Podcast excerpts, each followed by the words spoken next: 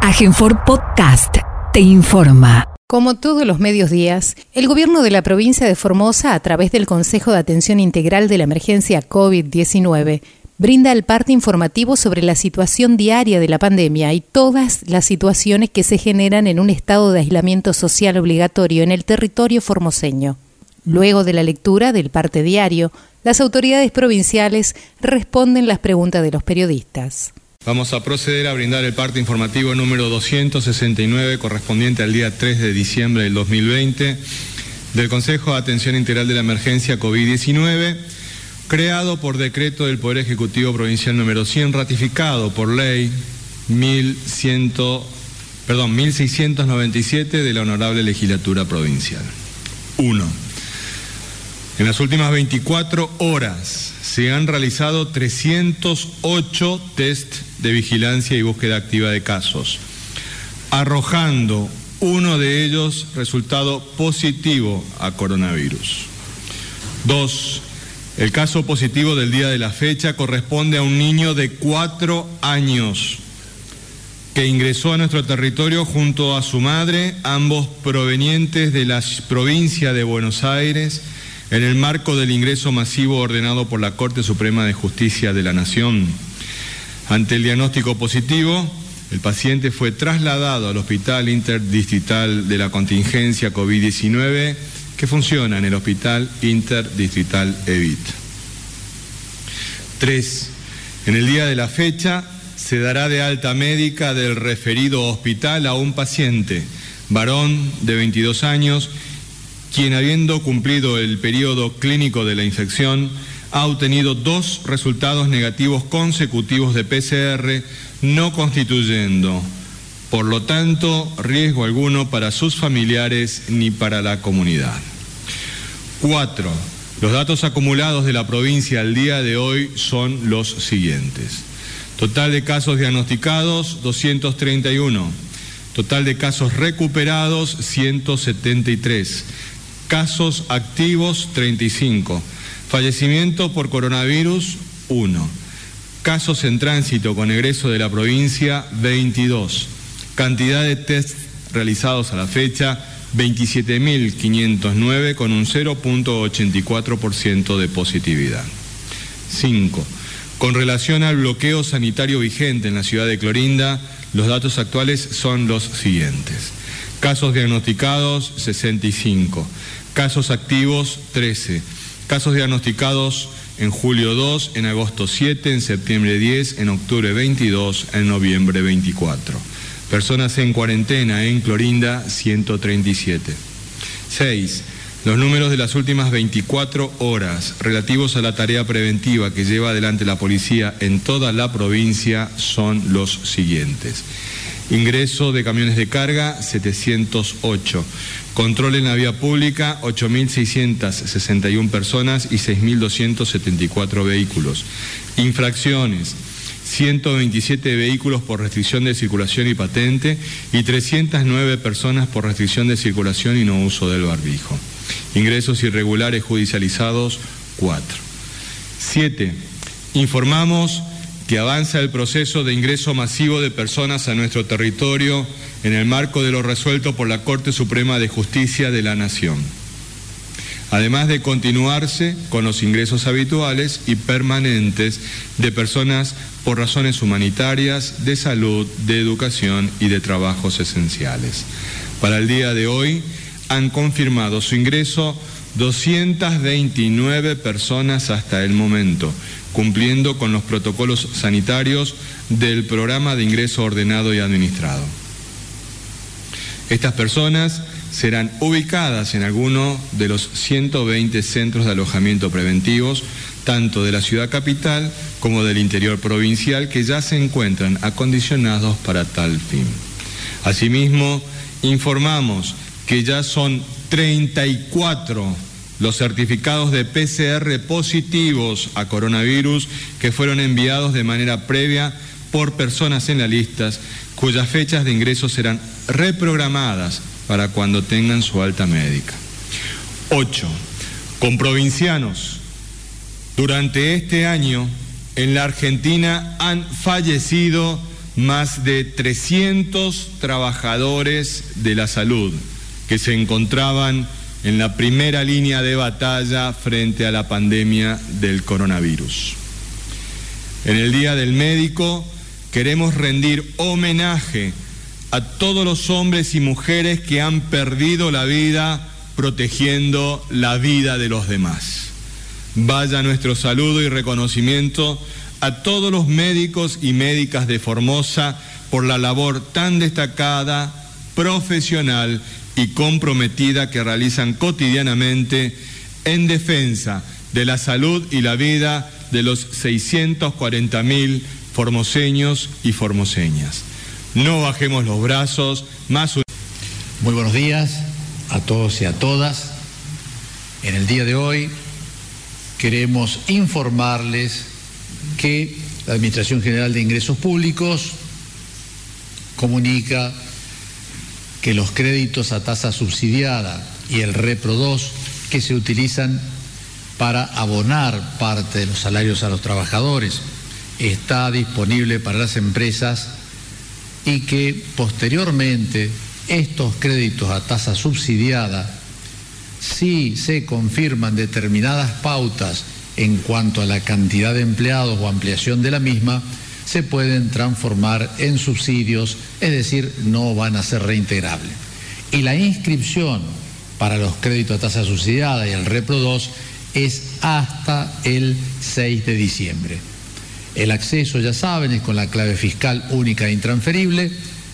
Los créditos a tasa subsidiada ya vienen de meses atrás, así que conocen tanto los, los trabajadores como las pymes el mecanismo para hacer accesible este beneficio. Esta es una importante, yo diría, importantísima noticia para los beneficiarios de ANSES.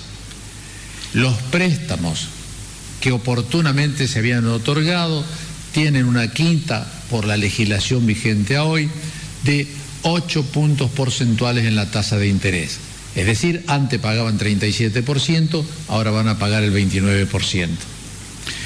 Esto comprende 6.6 millones de préstamos otorgados por ANSES. Durante este mes, es decir, durante diciembre, deberán volver a pagar las cuotas que se dejaron de abonar en enero de este año, con distintos montos y sin pagar los intereses correspondientes a los meses que estaban en principio en mora. ¿Qué créditos son estos? Bueno, estos son créditos donde casi el 85% de los titulares eran beneficiarios de la UH en el año 2019, que fueron tomadores, entre comillas, de uno más préstamos a tasas que llegaron a un máximo del 49% anual con un costo financiero del 55%.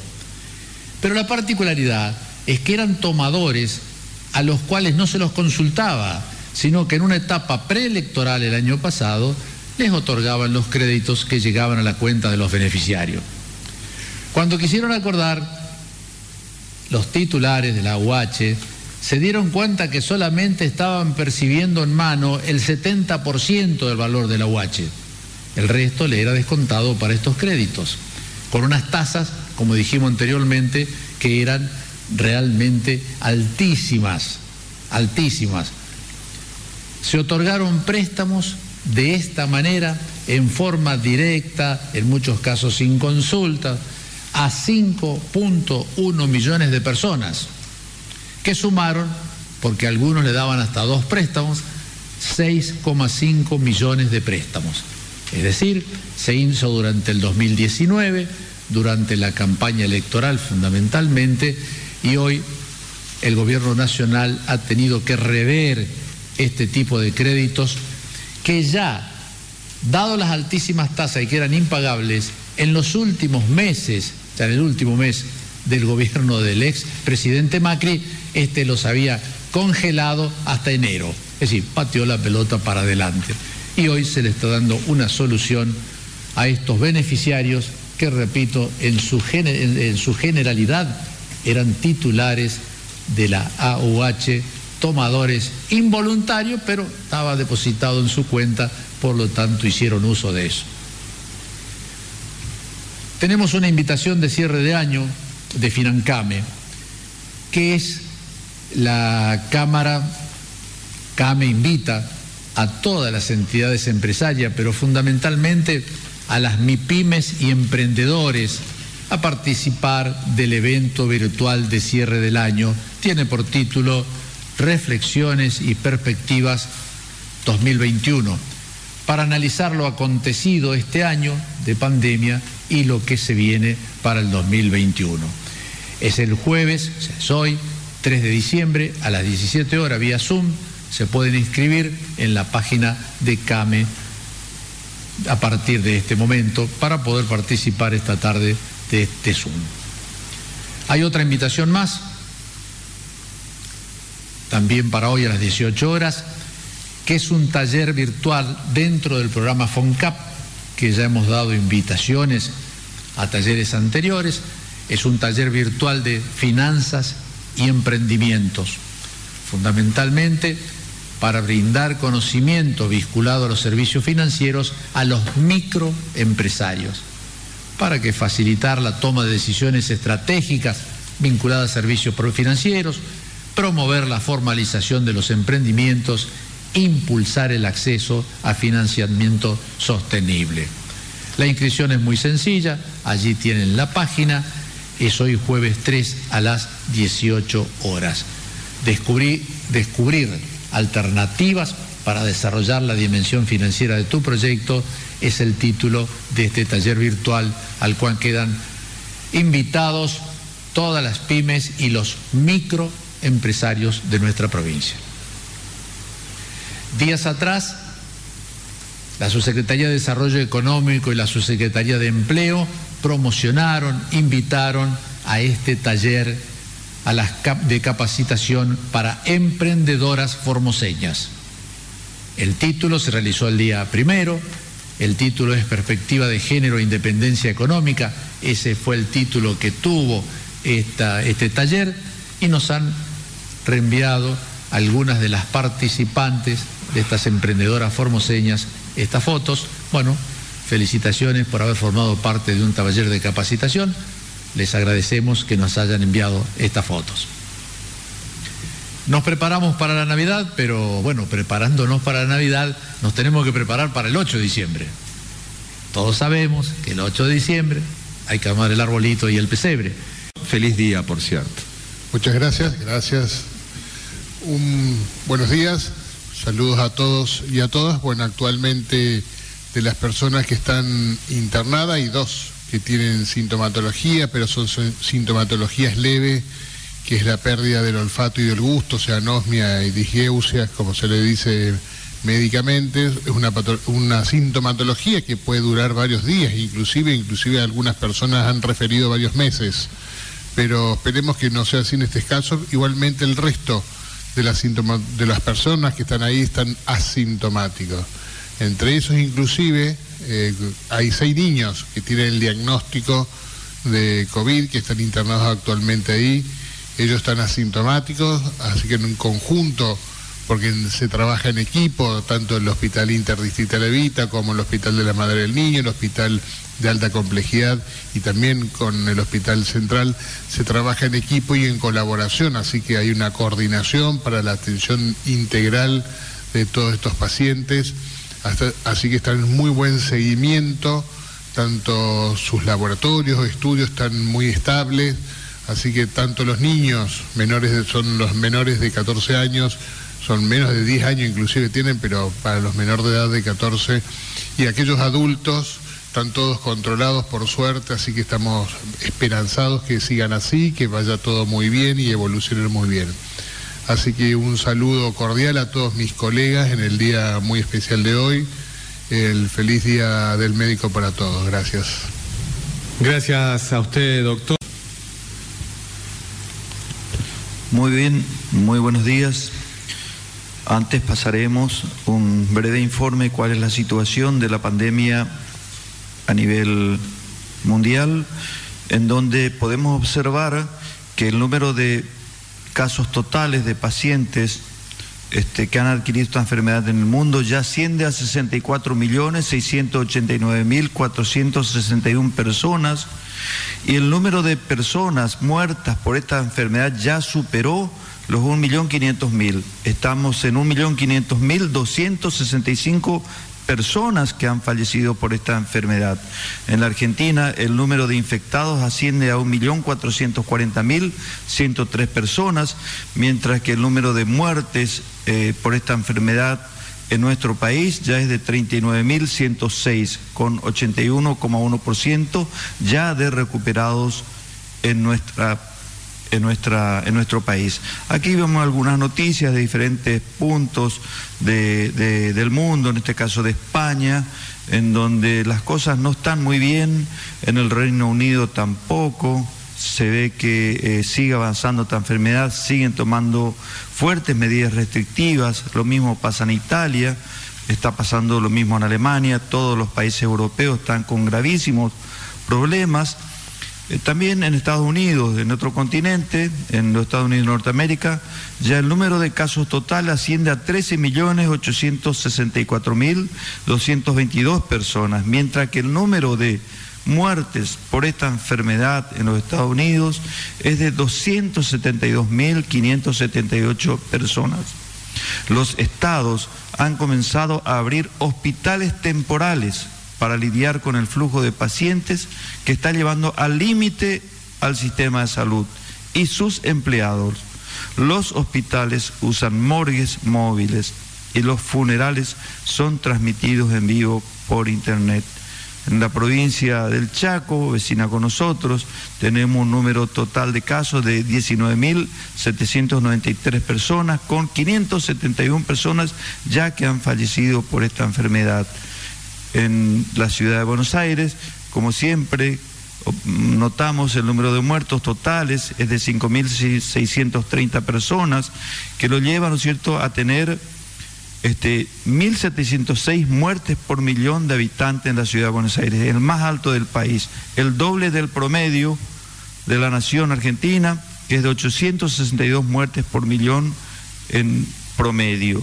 En nuestra provincia observamos que tenemos un solo fallecido y su promedio es de un fallecimiento por millón de habitantes. Abismal la diferencia de nuestra provincia con la capital federal, sin embargo las noticias a nivel nacional son otras, nos muestran esta realidad, nos muestran estas familias que han perdido su vida, los geriátricos de las Villas Miseria fundamentalmente en la ciudad de Buenos Aires. Y acá tenemos una noticia que también es importante.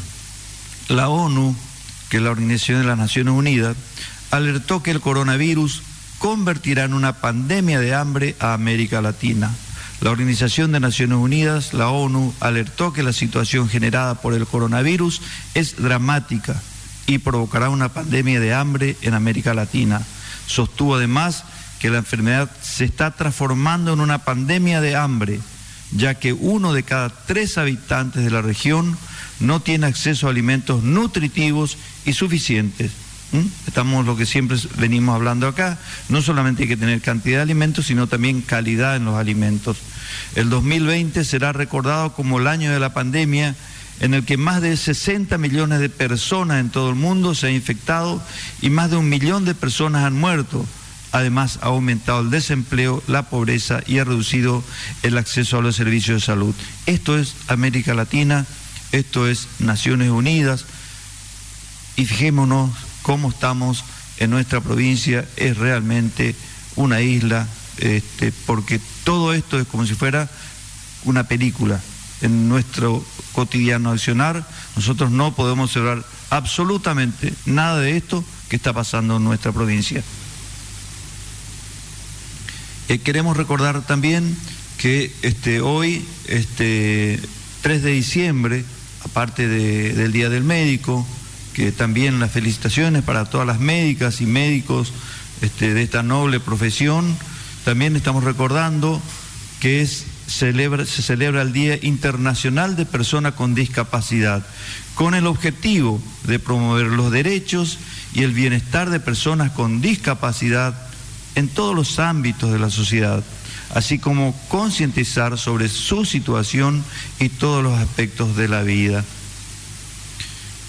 Podemos observar acá cuál es el estado de situación de personas de discapacidad en la pandemia. Dice CONCUT, CUT es el certificado único de discapacidad, que es lo que, ¿no es cierto?, certifica el tipo de discapacidad, el grado de discapacidad que tienen las personas, que son otorgados por el gobierno nacional y se tramita también en nuestra provincia.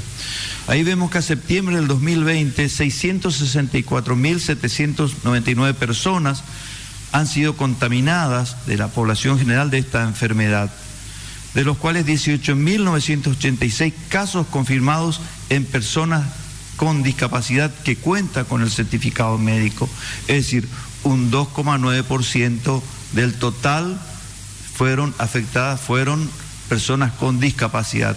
A fines de septiembre, el total de casos en Argentina, un 2,9%, correspondían a personas con discapacidad que tenían certificado único de discapacidad, mientras que casos totales en el país con COVID-19 el 2,2% han fallecido, el 77,8% han sido recuperados en la población general, mientras que en personas con discapacidad que han padecido esta enfermedad, el número de fallecidos asciende de 2,2 en la población general a 7% en la población que tiene alguna discapacidad y el 70% han sido recuperados. Entonces hay un mayor porcentaje de letalidad en la población con discapacidad frente a la población, un 7% contra un 2,2%, y hay una menor proporción de personas con discapacidad recuperados también. La pandemia agudizó la situación de las personas con discapacidad. Se han vulnerado aún más los derechos adquiridos, han sido excluidos del trabajo y la educación algunos se encuentran privados de acceder al sistema de salud, a la justicia, a la cultura, al esparcimiento. En Formosa, sin embargo, tenemos un mejoramiento en la calidad de vida, la integración con inclusión, la igualdad de oportunidades, el respeto a sus derechos y que debe ser siempre y es un propósito el trabajo de diferentes sectores de la comunidad. Acá tenemos, por ejemplo, eh, políticas públicas inclusivas, el programa Mejor Calidad de Vida, que es el programa de los módulos habitacionales, prioriza la entrega a familias que tienen algún miembro con alguna discapacidad. En el año 2018, 93 familias con algún grado de discapacidad han accedido a algún módulo habitacional, mientras que el Instituto Provincial de la Vivienda también incluye a, familias con discapacidad en un apartado especial, dándole prioridad para el acceso a las viviendas del IPB. Tenemos también que en el aspecto alimentario, el plan Nutrir es también este, prioriza cuando las familias con algún integrante de discapacidad este, lo solicita, está priorizado y se les da, se le otorga este beneficio para una mejor nutrición. Fijémonos en el ámbito educacional. 34 unidades educativas en modalidad especial tenemos en nuestra provincia, que brindan un servicio pedagógico, nutricional, atención y educación temprana, servicios de apoyo, gastronomía, teatro, talleres en oficios públicos y gratuitos. Estos son unidades educativas, pero recordemos que todas las escuelas de la provincia son inclusivas, así que tienen acceso a todas las escuelas de la provincia en cualquier parte del territorio. También en lo que es discapacidad es muy importante diferenciar dos aspectos que se hacen en nuestra provincia. Por un lado es la prevención de la discapacidad y por otro lado la rehabilitación. ¿Qué significa la prevención en la discapacidad? Son, por ejemplo, en el Hospital de la Madre y el Niño y en todo el territorio provincial se envían las muestras, se hacen análisis a los recién nacidos para detectar errores congénitos en el metabolismo. Son cinco enfermedades y que apenas nacen ya se lo está detectando y que posteriormente van a producir algún grado de discapacidad y sin embargo este, de esta manera se lo detecta, se le hace un tratamiento correcto y de esta manera este, se puede evitar la discapacidad. Un ejemplo claro es el, tema del hipotiroidismo, en donde vemos que si lo detectamos a tiempo, se le administra la hormona tiroidea y tiene una vida absolutamente normal. Si esto lo detectamos a los 4 o 5 años, bueno, ya es irreversible y es un discapacitado mental y de esta manera es una de las políticas importantes de prevención que lleva adelante nuestra provincia. Por ejemplo, otra cosa muy importante que hace poco el director del Hospital de la Madre del Niño nos estuvo hablando, los controles de la retinopatía en el recién nacido. Esto se hace en el servicio de neonatología, en donde adquirió un equipo hace unos años nuestro hospital, nuestra provincia, de láser, y que evitó cientos ya de chicos que luego posteriormente iban a ser ciegos absolutamente si no se los detectaba a tiempo y se le hacía el tratamiento. Lo mismo que la detección temprana de la hipoacusia a los dos días de haber nacido ya se le puede hacer si ese chico, ese recién nacido, escucha bien, aunque parezca increíble. Es un aparatito especial que se le conecta y determina si hay algún problema en la audición y ya se lo detecta y se empieza el tratamiento para que no sea una persona que tenga dificultades de inclusión en, luego en, todo aspecto, en, la escuela, en el mundo laboral, familiar, social, etcétera. Y también la alimentación adecuada durante el embarazo, este, que tenemos planes, eh, los distintos ministerios, algo fundamental porque explicamos el otro día que cuando, por ejemplo, falta vitamina este, de ácido fólico, por ejemplo, eh, y que se da en los centros de salud, produce una, una malformación que es la espina bífida. El otro aspecto importante, aparte de la prevención que recién acabamos de escribir, está también la rehabilitación. Acá en educación tenemos el CAIET, que son los centros de educación y atención temprana. O sea, antes de que ingrese a la escuela, se lo detecta. Estos centros están distribuidos en todo el territorio y le hacen una preparación previa este, de acompañamiento, cosa que cuando llega el momento de ingresar a la escuela estén preparados en igualdad de condiciones que el resto de sus compañeritos. Los profesionales formados en estimulación temprana brindan servicios para ayudar a desarrollar habilidades y capacidades. También, por supuesto, tenemos los gimnasios terapéuticos que depende de la Subsecretaría de Deporte, entonces los distintos personas con algún grado de discapacidad, ya sea adquirida o congénita, tienen posibilidad de rehabilitarse y brindan un servicio muy importante, totalmente gratuito, tanto en capital como en el interior de la provincia. Un día como hoy, un 3 de diciembre de 1833, nacida, nacía en Cuba Carlos Juan Finlay, que es a quien se debe justamente el Día del Médico. ¿Por qué? Porque este médico, en todo su trabajo, lo que descubrió es que el mosquito Aedes aegypti era el transmisor de la fiebre amarilla. Hoy, fundamentalmente, si bien hay una vacuna para la fiebre amarilla, la Aedes aegypti sigue siendo el transmisor de una de las enfermedades que más padecemos también en esta región, que es el dengue.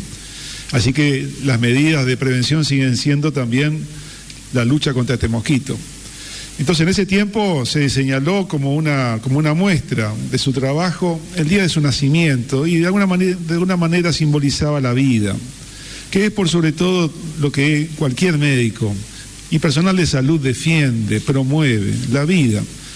Y más en este momento justamente donde estamos viviendo esta situación de pandemia, donde como objetivo fundamental la provincia ha adoptado esta estrategia de preservar la vida y la salud de todos los formoseños. Y gracias a eso, gracias a estas decisiones de políticas sanitarias, podemos decir hoy también que no hay, no hay ningún padecimiento irreversible o muerte de algún personal de salud que haya ocasionado ser víctima de esta, de esta guerra contra este enemigo invisible. Entonces, ayer conversábamos con los compañeros, los colegas en el Hospital Central y lo hacemos frecuentemente, señalando cómo la estrategia que ha tenido la provincia en el marco de la lucha contra el coronavirus no ha padecido ni ha tenido consecuencias sobre el personal de salud. Hay 46.430 personales de salud en la Argentina que han padecido coronavirus. Esto significa el 5% de los afectados. Y de ellos 229 fallecieron. Acá están incluidos médicos, enfermeros, auxiliares, que justamente se han enfrentado contra el, contra el virus y han padecido esta situación. Muchos de ellos con algunos factores de riesgo, con morbilidades. Recordamos un médico jefe de la terapia intensiva acá de, una provincia vecina, el Hospital Perrando, el doctor Duré.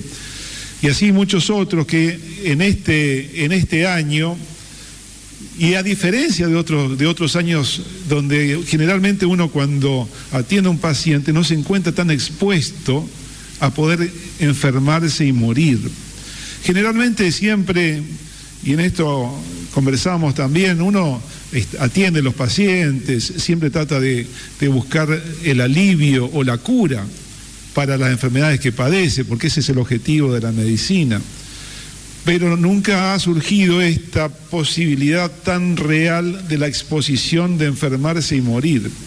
Entonces eso hizo lógicamente necesario la utilización del elemento de protección personal, aprender a utilizar estos, estos equipos para protegerse. Eso también significa un cambio en la relación médico-paciente, porque ya es más difícil a veces el contacto, eh, el mirar a las personas, el tocar, el brindarle la mayor confianza y seguridad.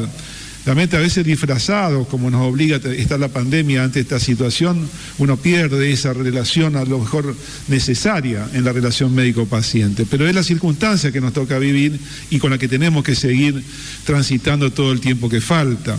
Cubrirse la cara con el barbijo, ponerse gafas, usar los equipos de protección personal, los guantes. Bueno, todo eso ha modificado lógicamente la relación médico-paciente, pero es necesario para resguardar la salud tanto las personas que atienden a, a los pacientes, y en este caso, si bien no hay transmisión comunitaria, siempre estamos preparados ante esta situación. Como no ha ocurrido en el Hospital Central, cuando ha ingresado una paciente de la localidad de Belgrano y ha surgido también una situación donde ha puesto a prueba la utilización de los equipos de protección personal. Entonces, por un lado, seguimos recomendando en este momento de la pandemia el uso correcto de los elementos de, protección personal y, por sobre todo, valorando nuestra situación epidemiológica actual, donde el equipo de salud, si bien está preparado para enfrentar esta guerra contra este enemigo, preferimos no hacerlo. Preferimos hacerlo porque de alguna manera sabemos que no tenemos un tratamiento efectivo. No tenemos un tratamiento efectivo que cure esta enfermedad. Sigue siendo hoy las medidas de prevención que siempre recomendamos y vamos a seguir insistiendo a nivel individual, el cuidarse en, la utilización correcta del barbijo, lavarse las manos, el distanciamiento social, evitar las reuniones donde hay muchas personas, más en este momento de fiestas que se acercan. Y seguimos recomendando porque las probabilidades que ingrese el virus siempre está presente. Estamos rodeados, la provincia está rodeada de situaciones donde el virus hay transmisión comunitaria. Entonces nos pone también en una mayor probabilidad que pueda haber un ingreso. Entonces, como, como parte del equipo de salud, la recomendación a toda la población.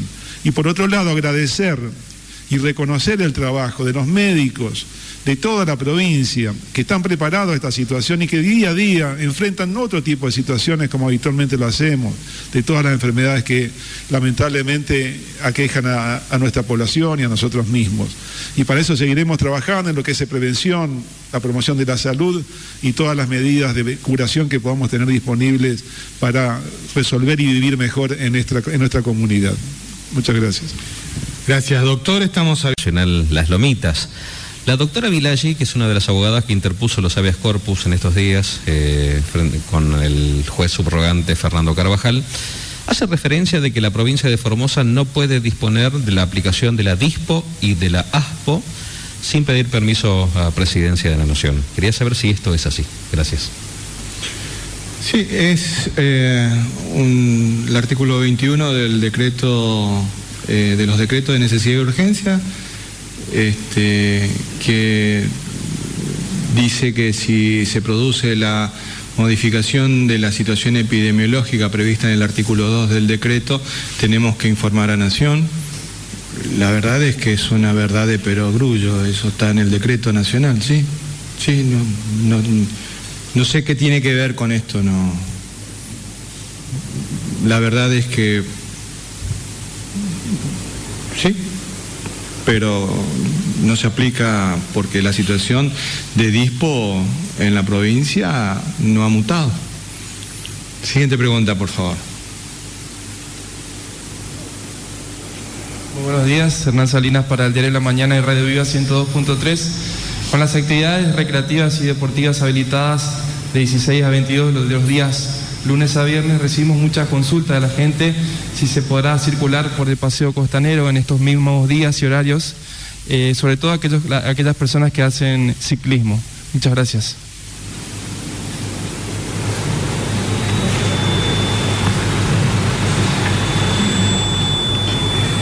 Bueno, el paseo costanero, ustedes saben, está habilitado en determinados días y en determinadas horas. Pero bueno, esto es cambiante, vamos avanzando, se están terminando inclusive, como recién mostrado, ¿verdad? Algunas imágenes de este hermoso pesebre.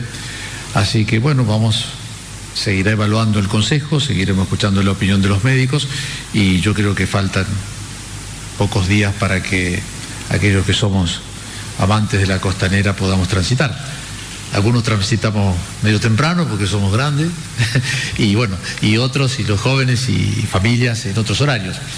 Pero en épocas normales realmente es algo increíble. Yo diría que a partir de las 5 de la mañana siempre ya hay gente en la costanera.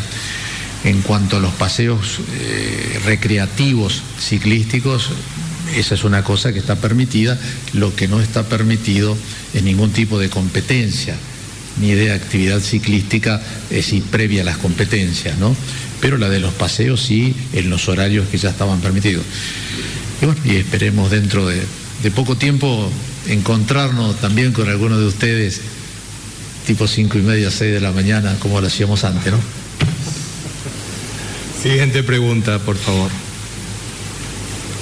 ¿Qué tal? Buenos días, Javier Ruiz para Radio Formosa 88.1. Feliz día a los médicos, eh, doctores, a todos los que están presentes en la mesa también, los que están escuchando y viendo. Eh, bueno, ya ha pasado varios días con respecto al gran movimiento que hay con respecto a los centros de aislamiento. ¿Ya hay registro de cuántos están habilitadas, cuántas camas ya tiene la, provincia, cuánta gente está trabajando también eh, en esos lugares, tanto por parte de la policía, equipos médicos y demás? Muchas gracias. Sí, nosotros tenemos todos los registros. En este momento tenemos habilitados 120 centros de alojamiento preventivo y vamos a ir habilitando otros más. Tenemos eh, más de 4.000 camas dispuestas, eh, cientos y cientos de personas trabajando. Los, eh, los datos, todos estos los estamos informando a la Corte. Porque esto es una medida cautelar. La medida cautelar dispuesta por la Corte Suprema de Justicia de la Nación ha indicado algo. A quien debemos informar es a la Corte Suprema de Justicia. Cuando lo hagamos, daremos exhaustiva información al pueblo de Formosa y se van a sorprender. Muchos se van a sorprender de cómo viene la mano con este tema. Siguiente pregunta, por favor. Buenos días, Leonardo Fernández Acosta, Diario Comercial Vía País, Radio Parque. Ministro, recién lo escuchaba contestar a un colega sobre el artículo 21 del eh, decreto 875-2020, que es el eh, decreto presidencial que ha iniciado todos estos ocho meses de eh, emergencia sanitaria. Y usted decía que es una verdad de perogrullo, pero básicamente ayer se ha generado mucha confusión a partir de, esta, de esta declaración escrita del intendente de la ciudad de Clorinda, Manuel Celauro, y a su vez también de la licenciada Gloria Jiménez, subsecretaria de Gobierno del Ministerio de Justicia Trabajo, eh, del cual es, usted es el titular, en donde también eh, manifestaba que para eh, salir de Clorinda no había ningún tipo de prohibición y que solamente se podía hacer con un PCR negativo. Esto es un poco lo que generó toda esta confusión. Luego se lo preguntamos a usted, no conocía todavía los, los detalles del fallo, hoy ya tenemos los detalles del fallo de ayer el intendente que ha salido hoy a la mañana a aclarar lo que ayer básicamente dejó muy confuso, pero eh, digo, por eso no es una verdad de perogrullo, porque la gente tiene una confusión respecto a si puede o no salir de Clorinda y cuáles son las condiciones para salir de Clorinda. Entonces le quería preguntar cuáles son las condiciones para salir de Clorinda. Muchas gracias.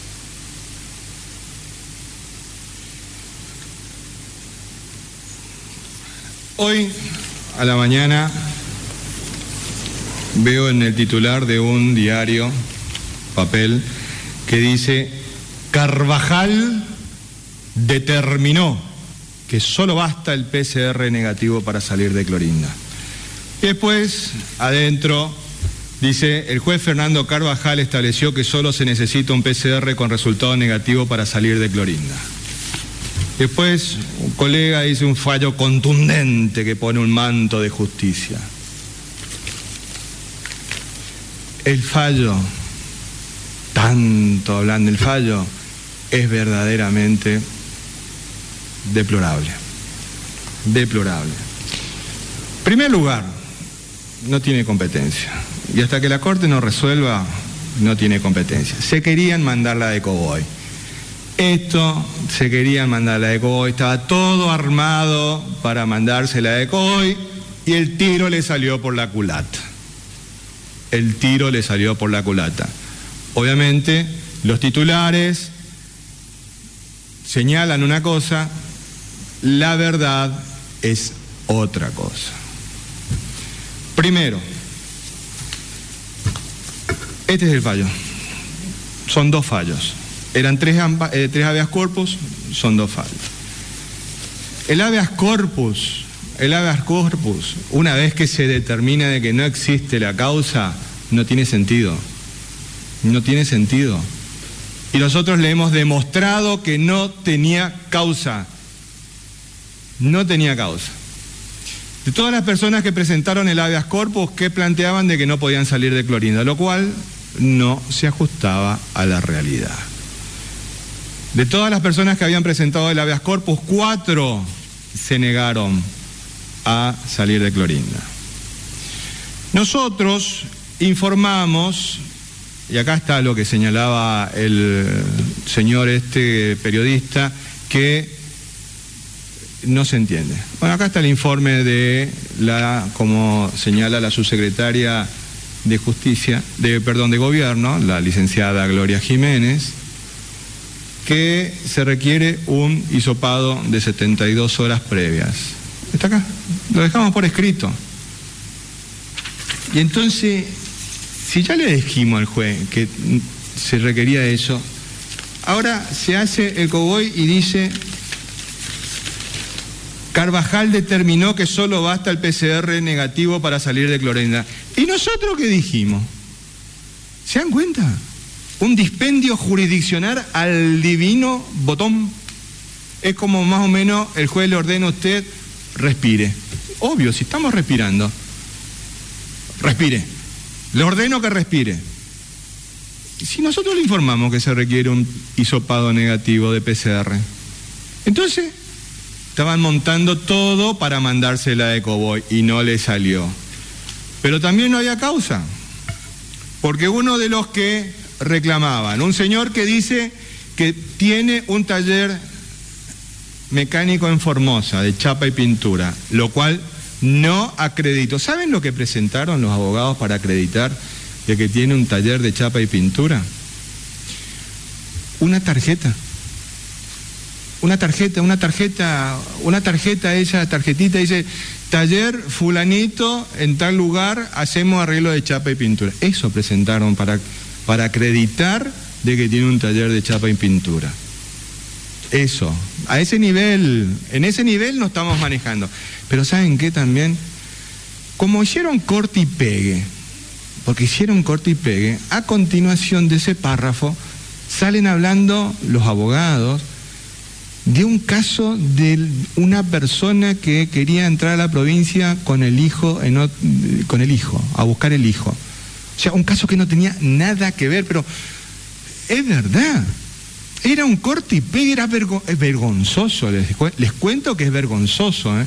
Cuando pase todo esto, tenemos que mirar eso, porque te están haciendo una película, una película te están haciendo como va a quedar en evidencia con el otro tema que estamos informando la Corte.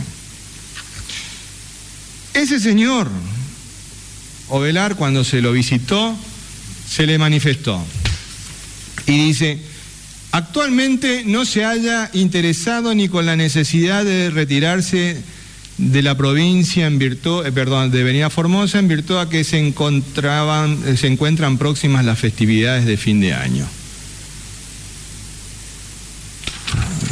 Actuación policial, pero lo mismo le manifestó al asistente social de, porque claro, como fue la policía con el personal de salud, dijeron, ay no, lo están presionando.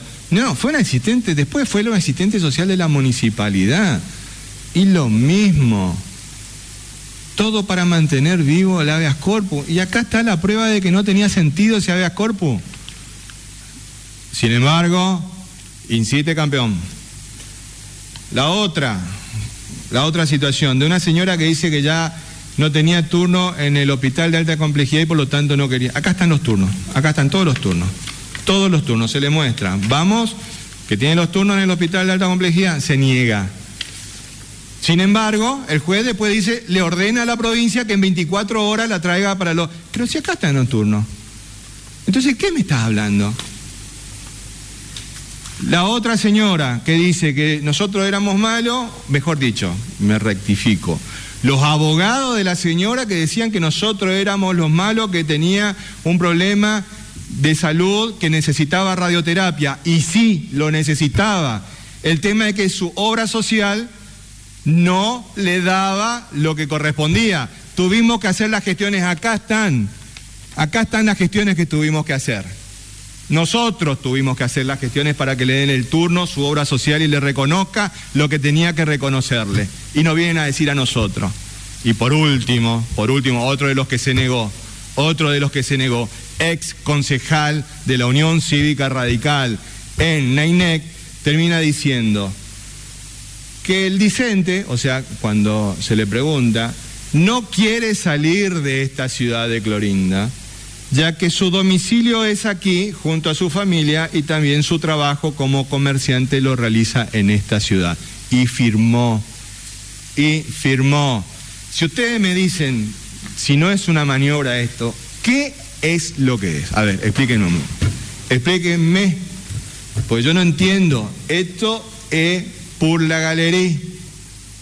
Por la galería. Entonces no vienen a correr porque nos preguntó también el juez, la, maniobra era tan burda, desde el artículo 21, del artículo 21 de los decretos de necesidad y urgencia, no se aplicaba en ningún momento en esto, no se aplicaba, no se aplicaba. Entonces, como no podían quedar tan en ridículo, porque todo, todo era un gran armado, le dije, avisamos, le dijimos, se va a mandar una Ecoboy, quiere hacer una Ecoboy, le, le contamos todo. Es más, anoten, quiere ser, más adelante, no le da todavía el plazo, por el cambio de domicilio fue en el 2018, más adelante, quiere jugar, yo aviso, anoten, anoten. Entonces, dejen de jugar a la política rastrera. Estamos enfrentando una pandemia con medidas sanitarias muy serias y responsables. Yo entiendo que necesiten cubrir las cuestiones, pero cuando lean el expediente, léanlo al expediente, ¿qué decimos nosotros? A lo del intendente Celauro, pregúntenle al intendente Celauro. Él tendrá la manera de explicar lo que pueda decir. Y por cierto, vamos a encontrar la persona que atentó contra la casa del intendente Celauro. No podemos permitirnos que existan ese tipo de atentados. Ni hoy ni nunca. Ni hoy ni nunca. Esto es muy serio. Es muy serio. No estamos haciendo política, estamos defendiendo vidas, estamos defendiendo la salud de los formoseños. Si quieren jugar a la política, preséntense a elecciones, pero no utilicen, no utilicen a la justicia en búsqueda de titulares de los diarios. Lean, el expediente, lean el expediente, se van a dar cuenta de que fue un armado y lo tuvieron que sostener a toda costa porque no tiene ni pies ni cabezas y todo estaba orientado a romper nuestras políticas sanitarias. No jugamos, defendemos la vida y la salud de los formoseños, basta ya de buscar romper esto. Tenemos que trabajar juntos para defender este estatus sanitario que tenemos. Verdaderamente querían despedirse a toda orquesta, pero terminaron desafinando fiero, desafinaron fiero, pero no importa, todo esto queda, todo esto queda. Vamos a hacer juntos el análisis de esto después que pase y se van a, nos vamos a dar cuenta todos de que buscaron hacer política, tristemente hacer política. Porque si, si leen, los, si leen lo, lo que termina diciendo el juez, que titula, bien titula el diario, el juez Fernando Carvajal estableció que solo se necesita un PCR con resultado negativo para salir de Clorinda. ¿Y? ¿Y nosotros qué dijimos? Toda la vida.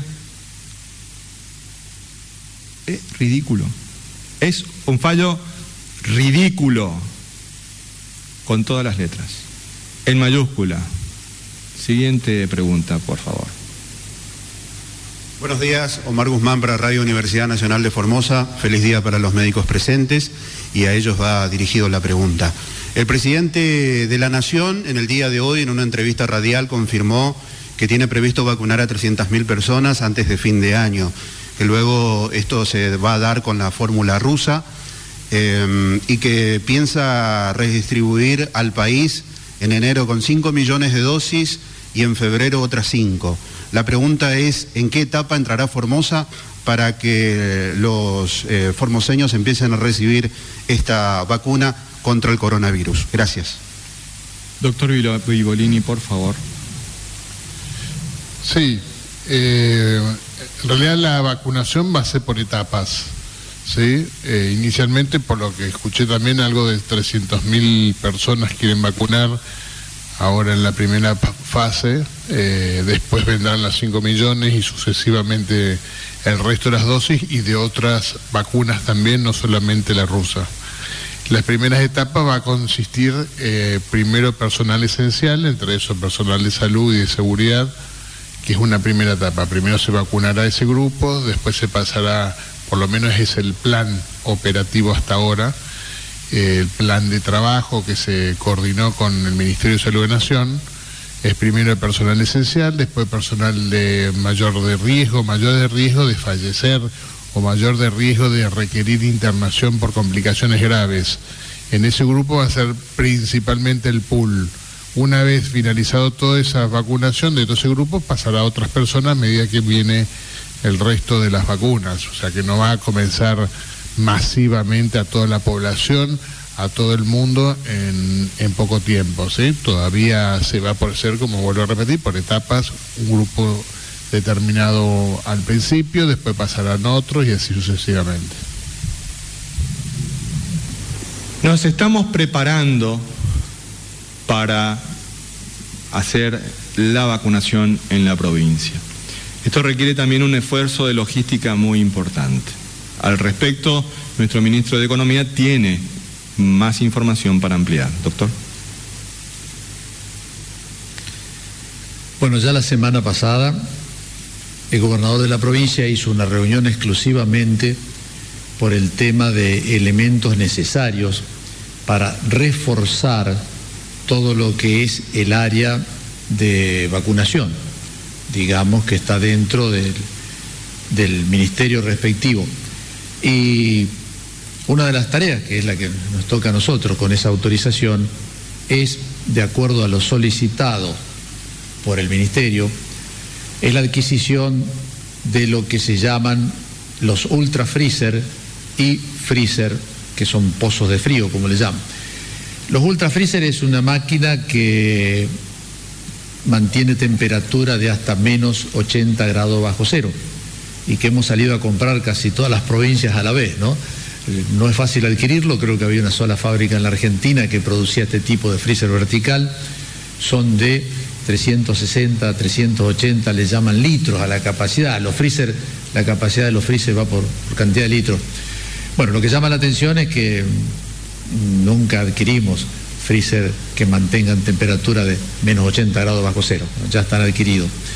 Y después lo que se llaman lo- los pozos de frío, que son otros freezer que no mantienen a esa temperatura, sino que mantienen hasta menos 30, menos 35 grados. Y en definitiva, la totalidad de todos suman eh, 105 equipos que ya adquirió la provincia. Pensamos que ya la semana que viene estarán llegando los primeros. Si el gobernador adopta esta decisión a partir de reuniones mantenidas vía Zoom con el presidente de la Nación y con el ministro Ginés González García, de la proximidad, ya que será fin de año, en la primera quincena del año próximo, de recibir las primeras partidas. A su vez también autoriza el gobernador la adquisición de cinco vehículos que tienen equipos especiales de frío para poder transportarlos una vez que los, digamos, eh, una vez que las vacunas estén en la ciudad capital, poder transportarlas y trasladarlas a todo el sistema de salud de la provincia. Todo eso está en marcha. Este, quería informar esto atento a la pregunta que se ha hecho, porque si bien no había sido todavía mencionado, este, creo que es oportuno, a partir de la declaración del doctor Vivolini, de que el sistema de salud se está reforzando en esa área específica, que es el área de, digamos, de la vacuna, que cumple una tarea permanente y todos los años con todo el calendario de vacunación. Es decir, el área específica existe, los profesionales están, simplemente estamos reforzando en requerimientos para algún tipo de vacunas especiales. Creo que es la de Pfizer, que requiere menos 80 grados bajo cero. El resto son pozos de frío que van a servir no solamente para este tipo de vacunas, sino para las, las vacunas comunes del calendario, pero indudablemente hay que reforzar el sector y eso lo estamos haciendo. Muchas gracias. Lo importante de esto es que a la par de prepararnos, todos nos estamos cuidando. Todos los formoseños nos estamos cuidando. Aunque por ahí nos peleamos como en toda familia, pero nos queremos y nos amamos entre todos. Por eso siempre nos despedimos con esta...